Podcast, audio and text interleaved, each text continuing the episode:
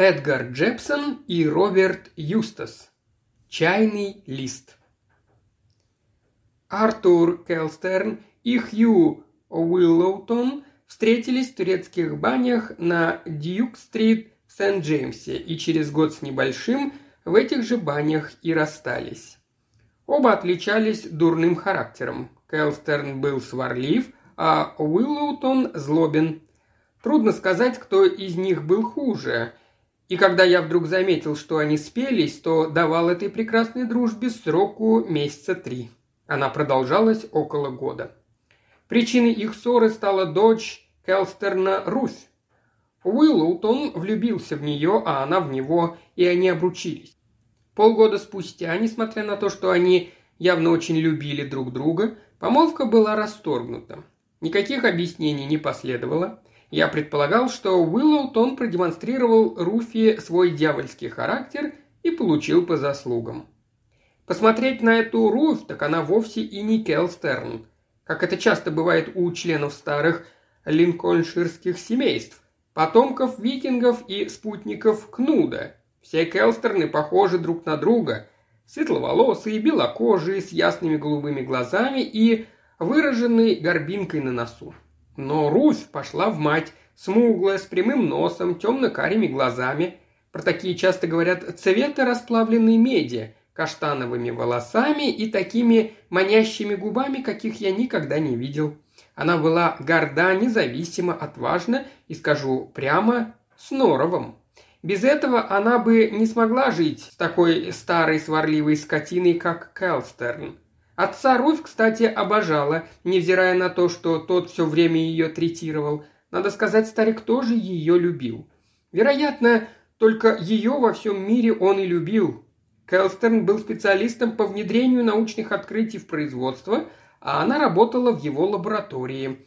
Платил ей пять сотен в год, так что, видимо, она необычайно хорошо знала свое дело. Расторжение помолвки Келстерн воспринял очень тяжело – он считал, что это Уиллоутон бросил его дочь. Руфи тоже было нелегко. Ее румянец утратил часть своей теплоты, губы сжались в тонкую линию и уже не манили так сильно. Характер Уиллоутона еще больше испортился. Он стал похож на медведя, страдающего постоянными мигренями. Я пытался поговорить и с ним, и с Руфью, надеясь их примирить. Мне, мягко говоря, дали отпор. Уиллоутон обругал меня, а Руфь вспылила и велела не лезть в чужие дела. Несмотря на это, я остался в уверенности, что они тоскуют друг без друга и были бы счастливы воссоединиться, если бы не их идиотское самолюбие. Кайлстер изо всех сил настраивал Руф против Уиллутона. Однажды я сказал старику, не мое было дело, но я чихать хотел на его вспыльчивость, что вмешиваться глупо и что гораздо правильнее оставить их в покое. Хелстерн, конечно, взбесился. Он обозвал Уиллоутона грязным кобелем и подлым мерзавцем, и это еще самые нежные из эпитетов, которые он использовал. Тут-то я и подумал, что история с расторжением помолвки гораздо серьезнее, чем мне казалось. Я укрепился в своих подозрениях, глядя, как Келстерн из кожи вон лезет, чтобы напакостить Уиллоутону. В своих клубах, Атениуме, Девоншире и Севиле он с поразительной изобретательностью сводил любой разговор к обсуждению Уиллоутона и объявлял его негодяем и подлейшим из мерзавцев. Эффект от этого был гораздо меньше, чем того желал Келстерн. Мало кто из инженеров знал свое дело, как Уиллоутон, а настоящему специалисту трудно навредить. Люди в нем нуждаются, но, конечно, какой-то ущерб Уиллоутону был нанесен, и тот понимал, кому он должен быть за это благодарен. Двое моих знакомых подружески намекнули Уиллоутону, что говорится за его спиной. Характер его от этого не улучшился. Специалист по строительству железобетонных зданий, которые сейчас возводят по всему Лондону, он был также известен в своей области, как Келстерн в своей. Они походили друг на друга не только умом и вздорностью. Мне кажется, что они и мыслили во многом одинаково. Во всяком случае, оба твердо решили не менять привычного жизненного уклада из-за расторжения этой помолвки. Оба имели привычку посещать турецкие бани на Дьюк-стрит в четыре пополудни каждый второй и четвертый вторник месяца и оба остались ей верны. Хотя в эти вторники они неизбежно э, сталкивались, ни один не перенес своего прихода и на 20 минут. А ведь это позволило бы им разминуться и увидеть друг друга лишь мельком. Они продолжали париться, как и прежде, одновременно. Толстокожие, скажете вы. Еще какие.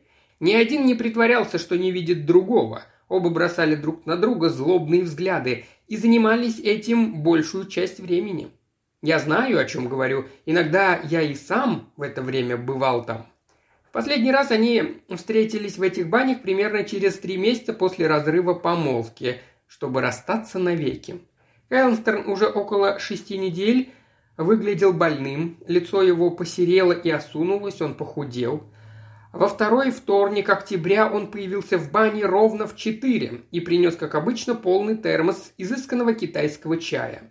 Если бы он счел, что пропотел недостаточно, то выпил бы его в кальдарии, а в противном случае после бани. Уиллоутон прибыл минуты на две позже – Кэлстерн закончил раздеваться и зашел в баню за пару минут до Уиллоутона. Типидарий они покинули почти одновременно. Кэлстерн пошел в Кальдари где-то на минуту позже Уиллоутона. Перед этим он послал за термосом, который оставил в раздевалке, чтобы взять его с собой. Так случилось, что в Кальдарии Келстерн и Уиллоутон оказались в одиночестве.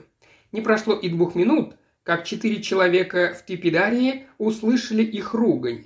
Кэлстон, среди прочего, назвал Уиллоутона грязным кобелем и подлым мерзавцем и заявил, что он еще до него доберется. Уиллоутон дважды послал его к черту.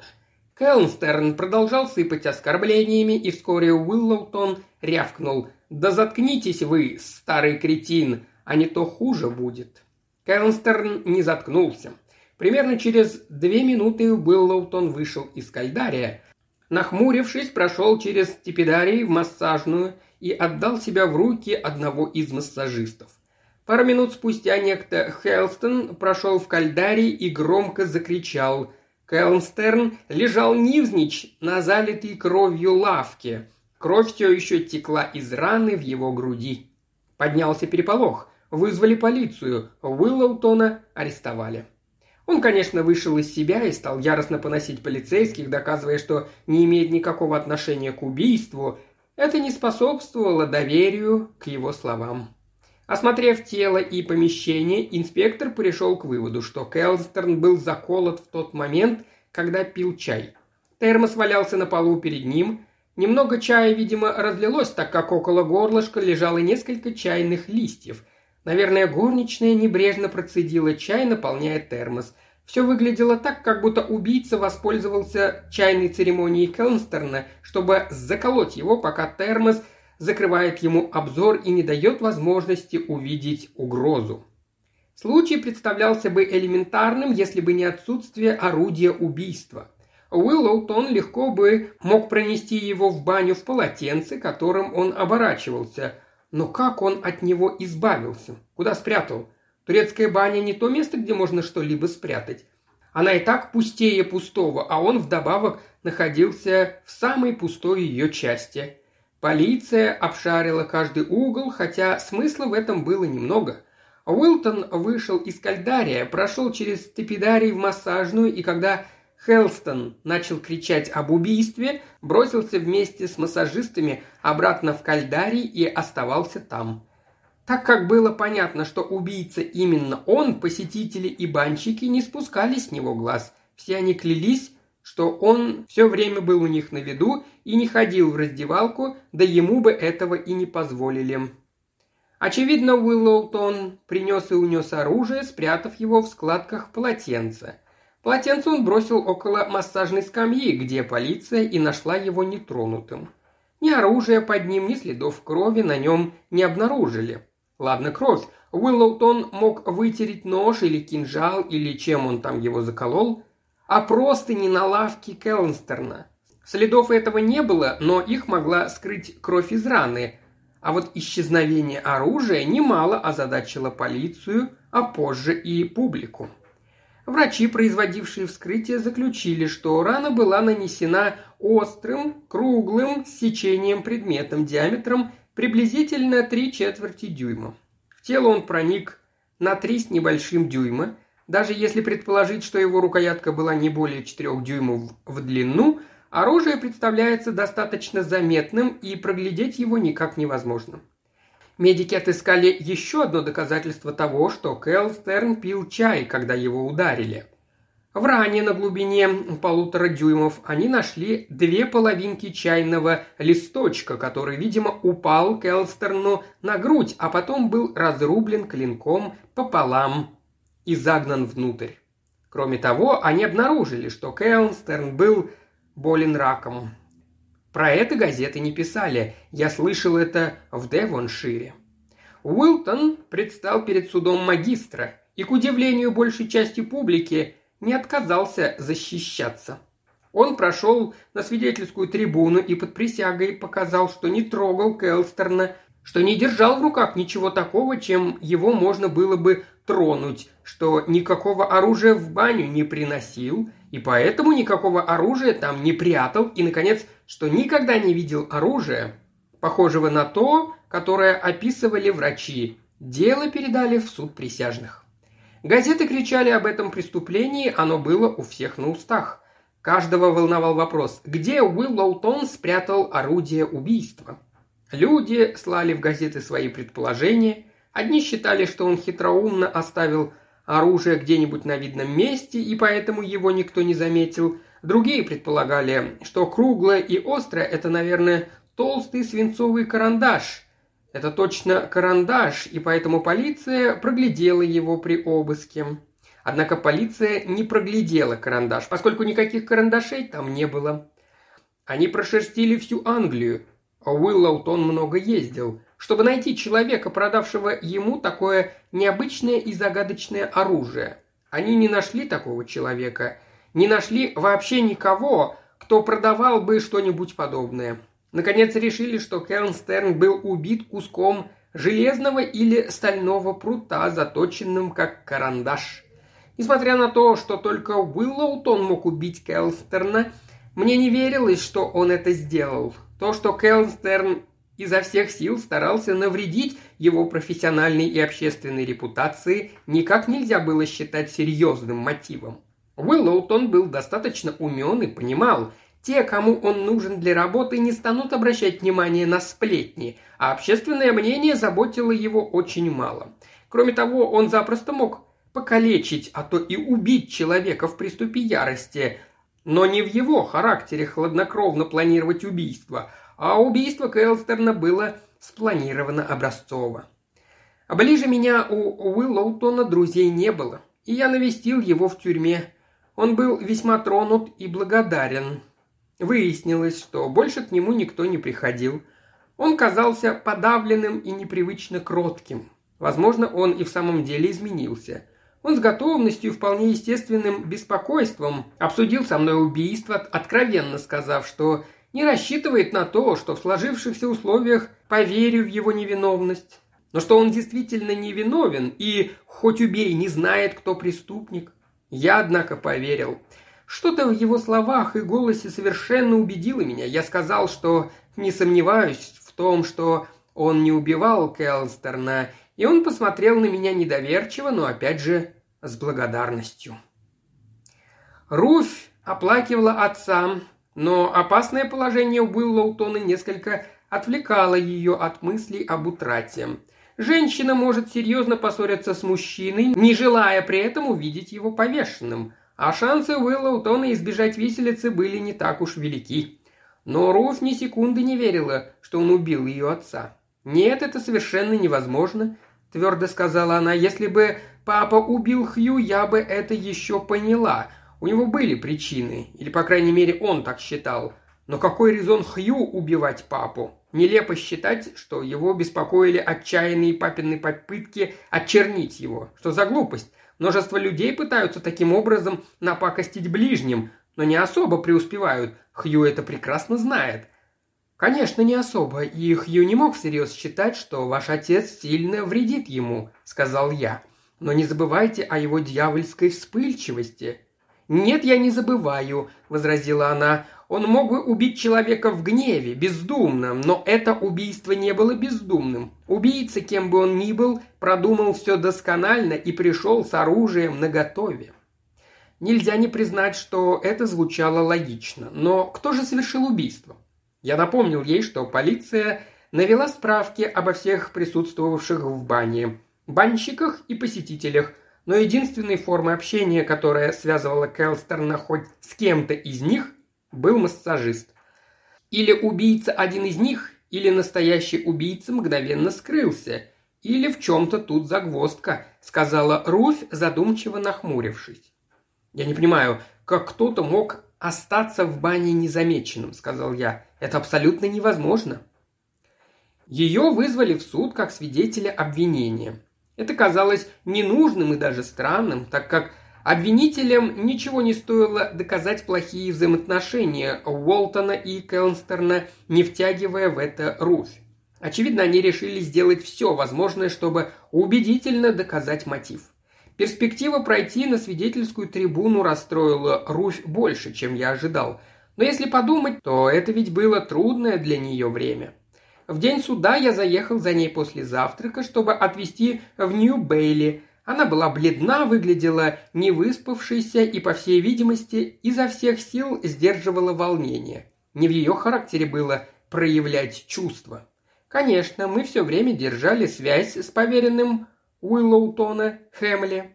Он занял для нас места сразу за собой. Он хотел сидеть рядом с Руфью, чтобы при необходимости проконсультироваться с ней. Она, конечно, знала об отношениях ее отца с Уиллоутоном больше всех.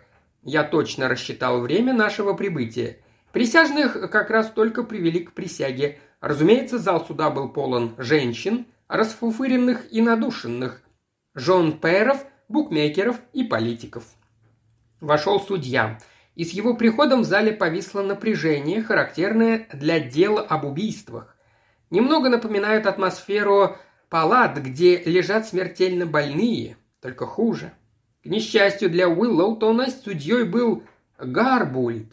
Вид он имел вульгарный, лицо кирпичное, манеры грубые, а репутацию вешателя и вечного союзника обвинения. А Уиллоутон прошел на свое место – он казался нездоровым и очень подавленным, но держался с достоинством и о своей невиновности заявил твердым голосом. Грей Торекс, главный обвинитель, начал выступление. Судя по его речи, никаких новых фактов полиция не нашла.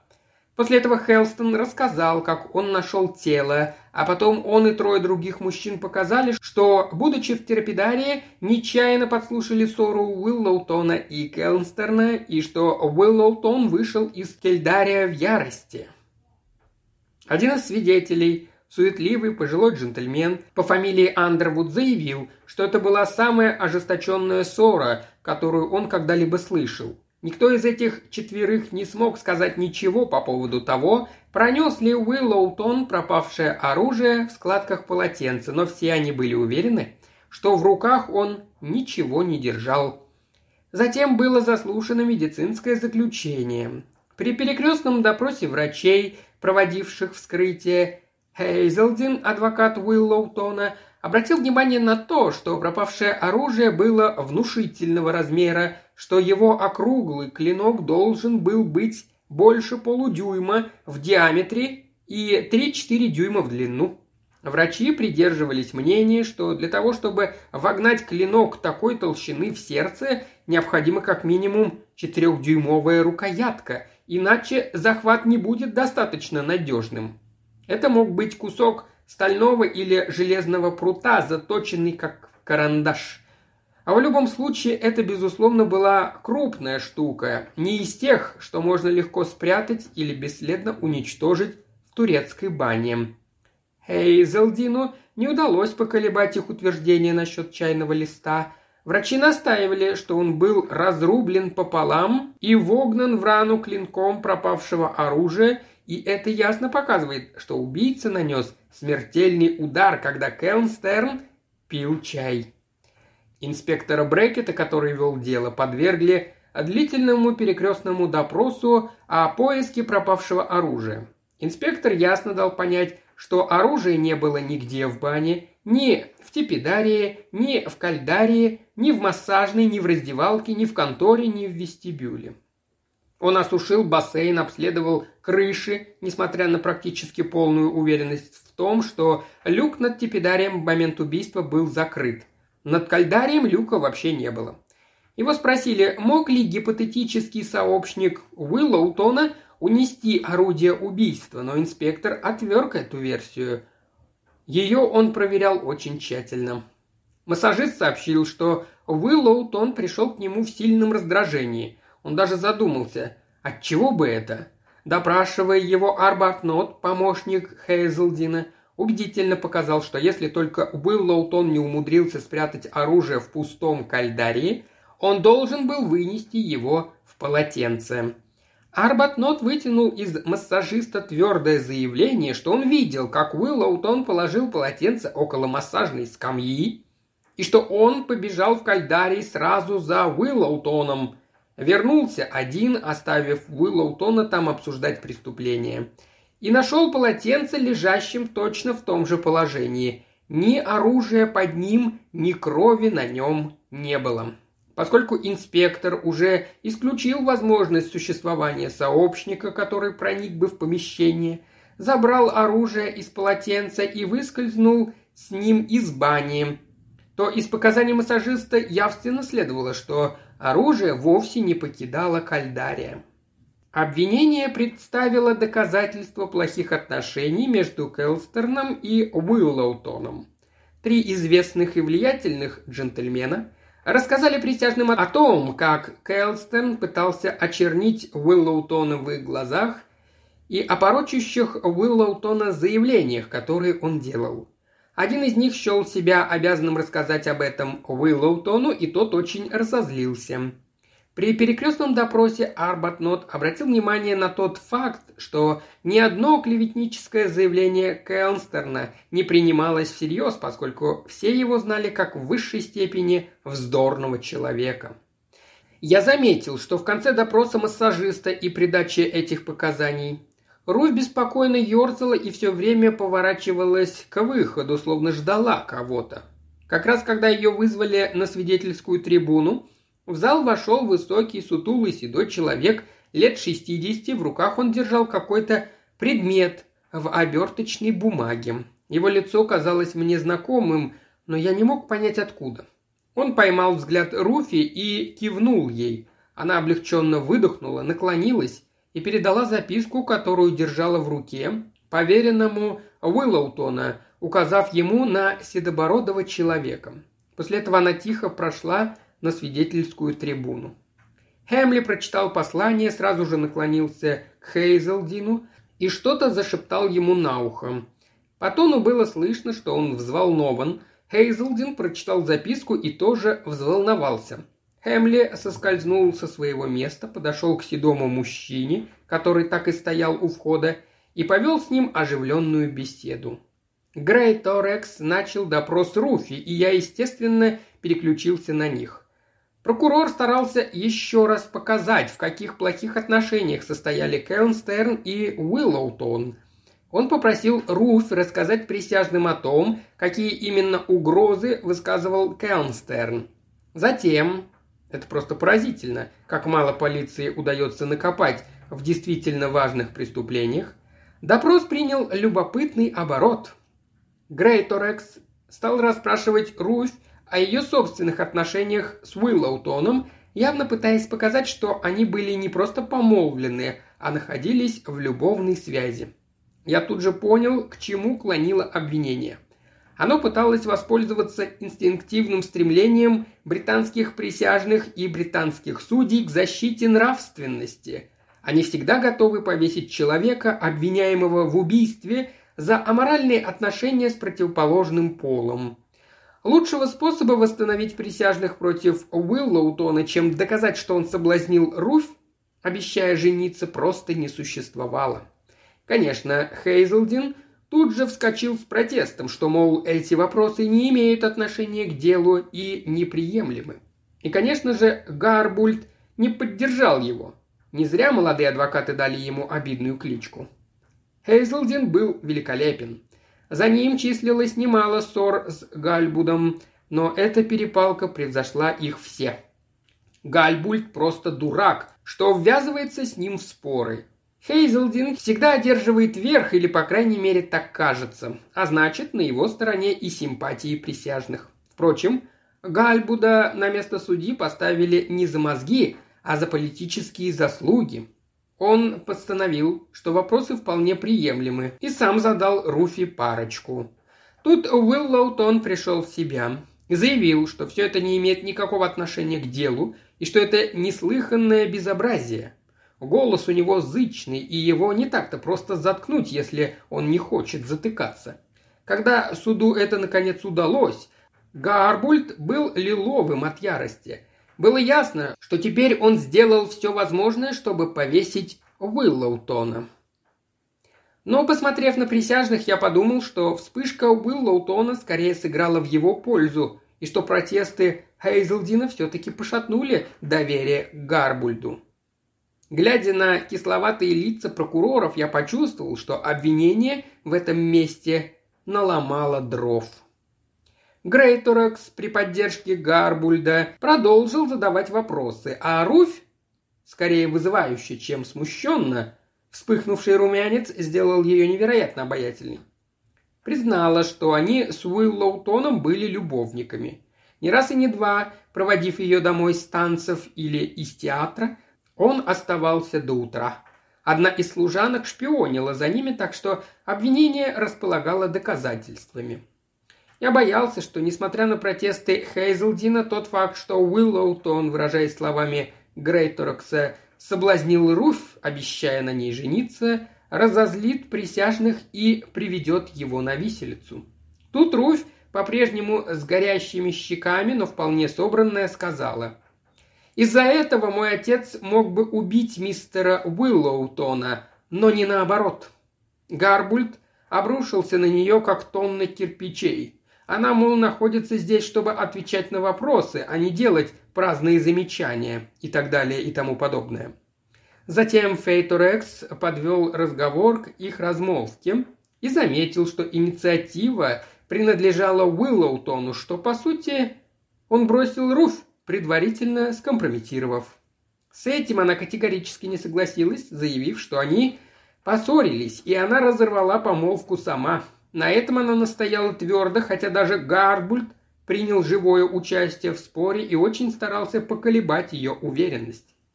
Тут в их перепалку вклинился подуспокоившийся было Уиллоутон. Что вы к ней пристали? Она говорит чистую правду. Мало того, что атмосфера в зале суда и так уже была накалена, так Уиллоутон еще и произнес эти слова чрезвычайно неприятным, язвительным тоном. Вновь Гарбульд сурово отчитал его, велел соблюдать тишину и сказал, что не даст устраивать из суда цыганский табор. «С медведем в судейском кресле», — сказал Хайзелдин, Арбатноту хорошо поставленным шепотом. Несколько человек засмеялись, в том числе один присяжный. К моменту, когда Гарбульд закончил ему выговаривать, я сильно сомневался, что этот присяжный скажет виновен, даже если он вдруг сам видел, как Уиллоутон заколол Келнстерна. Уиллоутон набросал записку, которую передали Хейзелдин. Хейзелдин поднялся, чтобы допросить Руф, Выглядел он спокойным и уверенным. Он вытянул из нее признание, что ее отец прекрасно относился к Уиллоутону вплоть до разрыва помолвки, что когда это произошло, то он со всей горячностью встал на сторону дочери, и что когда служанка донесла ему об их истинных отношениях, это уже не слишком усугубило его озлобленность. Потом Хейзелдин спросил – Верно ли, что с момента разрыва помолвки подсудимый неоднократно умолял вас простить его и начать все сначала?» «Четыре раза», — ответила Руфь. «И вы отказали ему?» «Да», — ответила Руфь. Она странно посмотрела на Уиллоутона и добавила, ему следовало дать урок. «Просил ли он вас хотя бы заключить с ним формальный брак, обещая оставить вас сразу же у дверей церкви?» «Да», «И вы отказались?» «Да», — ответила Руфь. Гарбульд подался вперед и спросил пренеприятным тоном. И почему же вы отвергли возможность исправить свое постыдное поведение?» «Никакое оно не постыдное», — огрызнулась Руфь и бросила сердитый взгляд на судью. Затем она наивно добавила. «Я отказалась, потому что не было никакой спешки.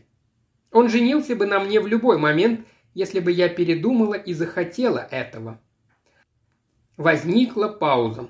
Мне казалось совершенно очевидным, что обвинение жестоко ошиблось, подняв вопрос об отношениях Руфи и Уиллоутона.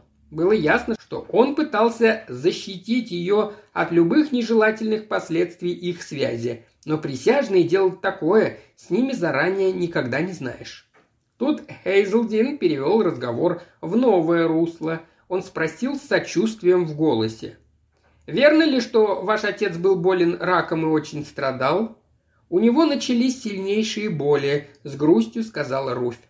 «Верно ли, что он составил завещание и привел в порядок все дела за несколько дней до смерти?» «За три дня», – сказала Руфь. Выражал ли он когда-нибудь намерение покончить жизнь самоубийством? Он говорил, что еще немного потерпит, а потом покончит со всем этим, сказала Руфь. Помолчала и добавила, так он и сделал. Можно было бы сказать, что зал вздрогнул. По-моему, каждый шевельнулся, и по помещению прокатился неясный шорох. Гарбульт откинулся в кресле, недоверчиво крякнул и уставился на Руфь. «Сообщите, пожалуйста, суду, на каких основаниях вы это утверждаете», – сказал Хейзелдин. Руф подобралась, краска сошла с ее лица, она казалась очень уставшей. Она начала тихим, ровным голосом. «Я ни секунды не верила, что мистер О'Боллоутон убил моего отца. Если бы отец убил мистера Уиллоутона, это был бы другой разговор. Гарбульт наклонился к ней и прорычал, что суд интересует не мнение и фантазии, а факты.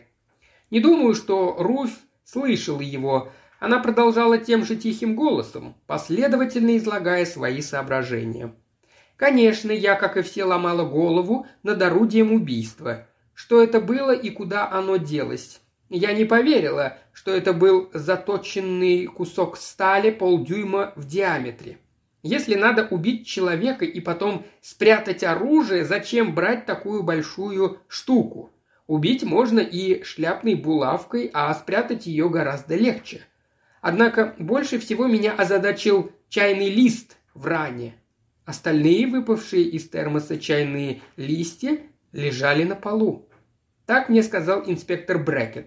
И я не могла поверить, что один из них прилип к груди отца именно там, где клинок проткнул кожу и вошел, попав в его острие, в рану. Слишком много совпадений, чтобы я могла поверить в их случайность, но понимала я не больше остальных. Гарбульт вмешался и раздраженно потребовал перейти к фактам. Хейзелдин поднялся и попросил не перебивать свидетеля, сказав, что Руфь решила загадку, поставившую в тупик лучшие умы Англии – и что она имеет право рассказывать так, как считает нужным. Опять казалось, что Руф не слушает их, и когда они замолчали, она продолжала все тем же тихим голосом. Конечно, я помнила слова отца положить бы конец всему этому. Но человек с такой раной уже не смог бы подняться, чтобы спрятать оружие. А позапрошлой ночью мне вдруг приснилось, что я вхожу в лабораторию и вижу на папином рабочем столе заостренный кусок стали.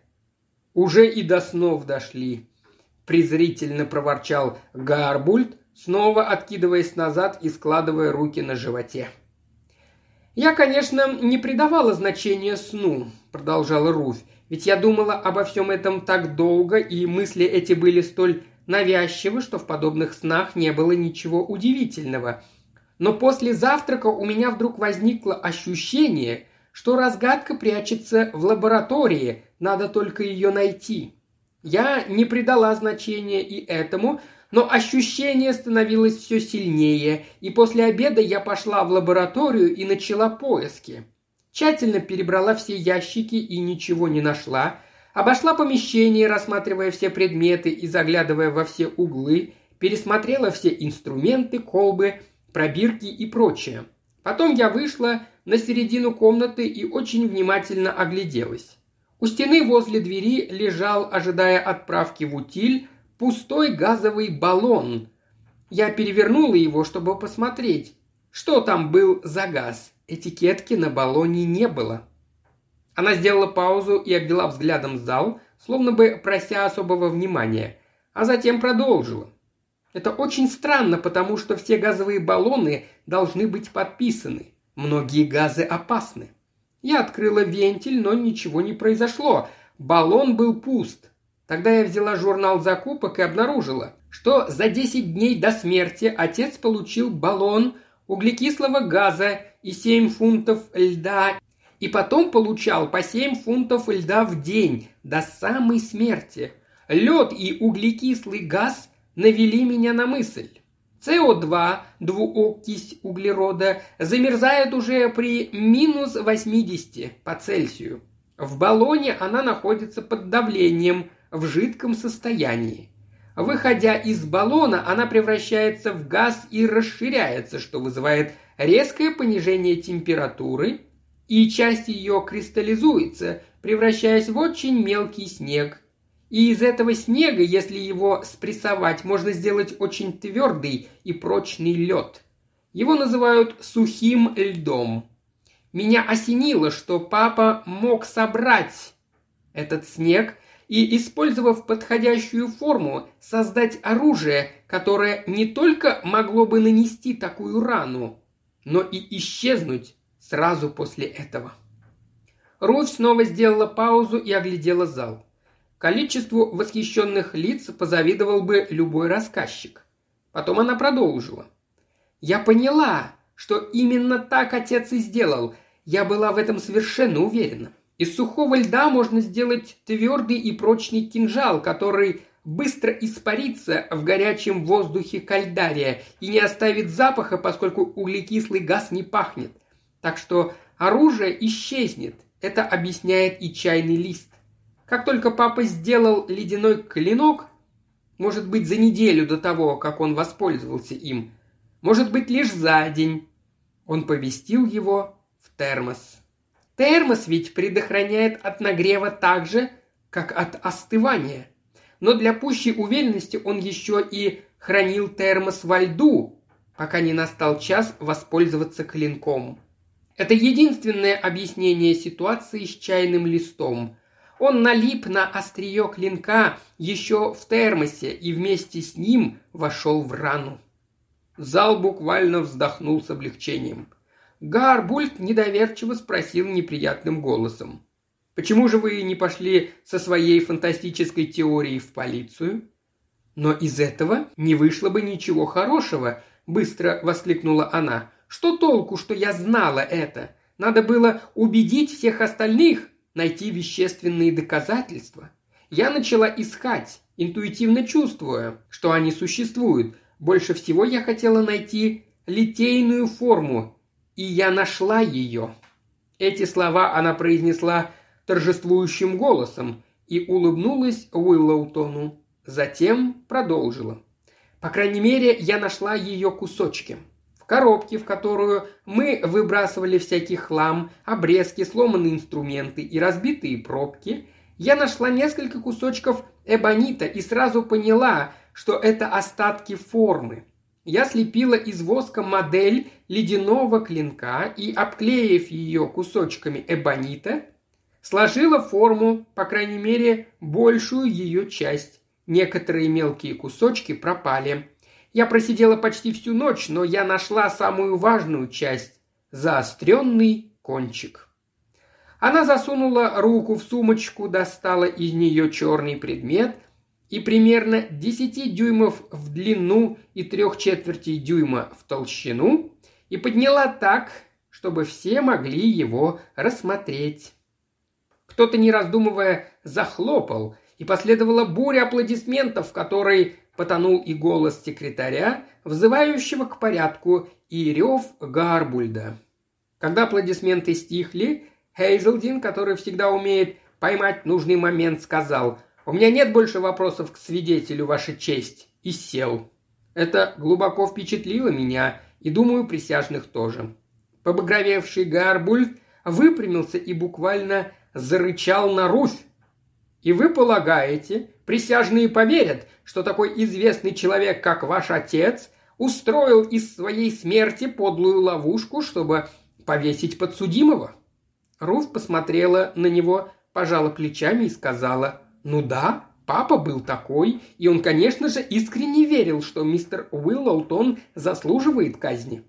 Столь спокойное признание присущих человеку слабостей не ожидаешь услышать из уст молодой женщины. Тем не менее, что-то в ее тоне и поведении заставляло поверить, что Келнстерн не только был такой, но и действовал в соответствии со своей природой. Грейторокс не стал еще раз допрашивать Руфь. Он о чем-то поговорил с Хейзелдином, и тот начал допрос свидетелей защиты.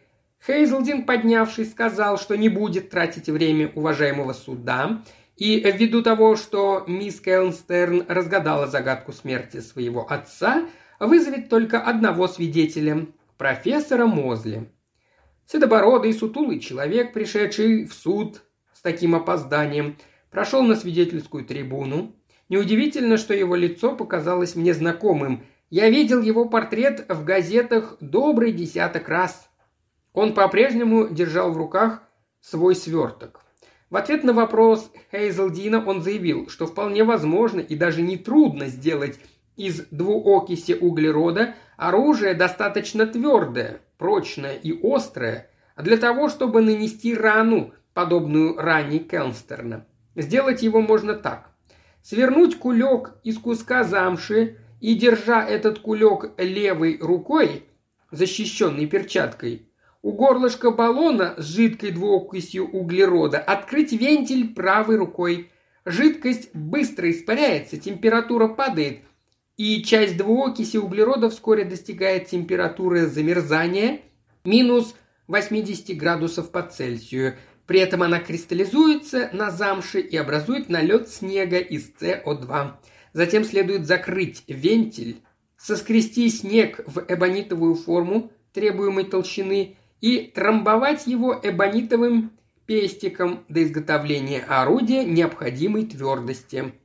Мозли также добавил, что разумно держать форму на льду во время заполнения и утрамбовки, а затем поместить орудие в термос и хранить там до нужного момента. «И вы изготовили такое орудие?» – спросил Хейзелдин. «Да», – ответил профессор, разрывая бечевку на своем свертке. Когда мисс Келнстерн вытащила меня из постели сегодня в половине восьмого утра, чтобы рассказать о своих открытиях, я сразу понял, что она нашла разгадку смерти своего отца, которая изрядно занимала меня. Я быстро позавтракал и приступил к работе, чтобы сделать такое орудие самому и тем убедить суд. Вот оно. Он вытащил из оберточной бумаги термос, отвинтил крышку, перевернул его и подставил руку в перчатке. На нее упал белый стержень длиной дюймов восемь. Он поднял его и показал присяжным. Сухой лед прочнее и тверже других известных видов льда, и я не сомневаюсь, что мистер Келнстерн убил себя подобным орудием, только заостренным. У меня не было подходящей эбонитовой формы, но та форма, которую сложила мисс Келнстерн, годится для создания клинка.